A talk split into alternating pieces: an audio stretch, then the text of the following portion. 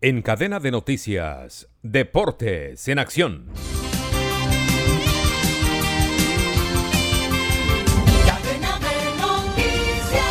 Bienvenidos a los deportes con Gustavo Saleve Martínez.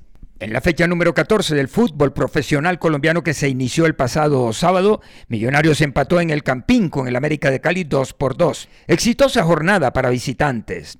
Independiente Santa Fe con goles de Wilson Morelo y Andrés Estupiñán en el minuto 90 más 6 venció en Santa Marta al Unión Magdalena 0 por 2.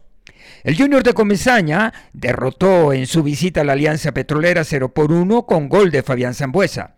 El Independiente Medellín de David González continúa en su senda del triunfo. Esta vez como visitante obtuvo una importante victoria frente al Envigado 1 por 2. En Medellín, Santi Martínez. El Deportivo Independiente Medellín, el equipo del pueblo, derrotó en condición de visitante al Envigado Fútbol Club. Primer tiempo, con muy buen juego del equipo envigadeño. 1-0 a favor de los locales y en la segunda parte sufriendo mucho un penal desperdiciado por parte de Cadavid y un gol anotado sobre el tiempo. Pons y Cambindo convirtieron por el equipo del pueblo. Ahora tiene 22 puntos, un partido menos, pero consiguió la victoria, bien sufrida como todo lo del equipo Escarlata. Descarga gratis la aplicación Red Radial y encuentra siempre una radio para tu gusto. Escucha lo mejor de la radio hablada en Colombia, noticias, deportes, entretenimiento, programas familiares, música en todos los géneros y gustos, y cada hora los avances informativos en cadena de noticias. Descarga ya la aplicación de la red radial disponible en Google Play Store y lleva la mejor radio en tu celular.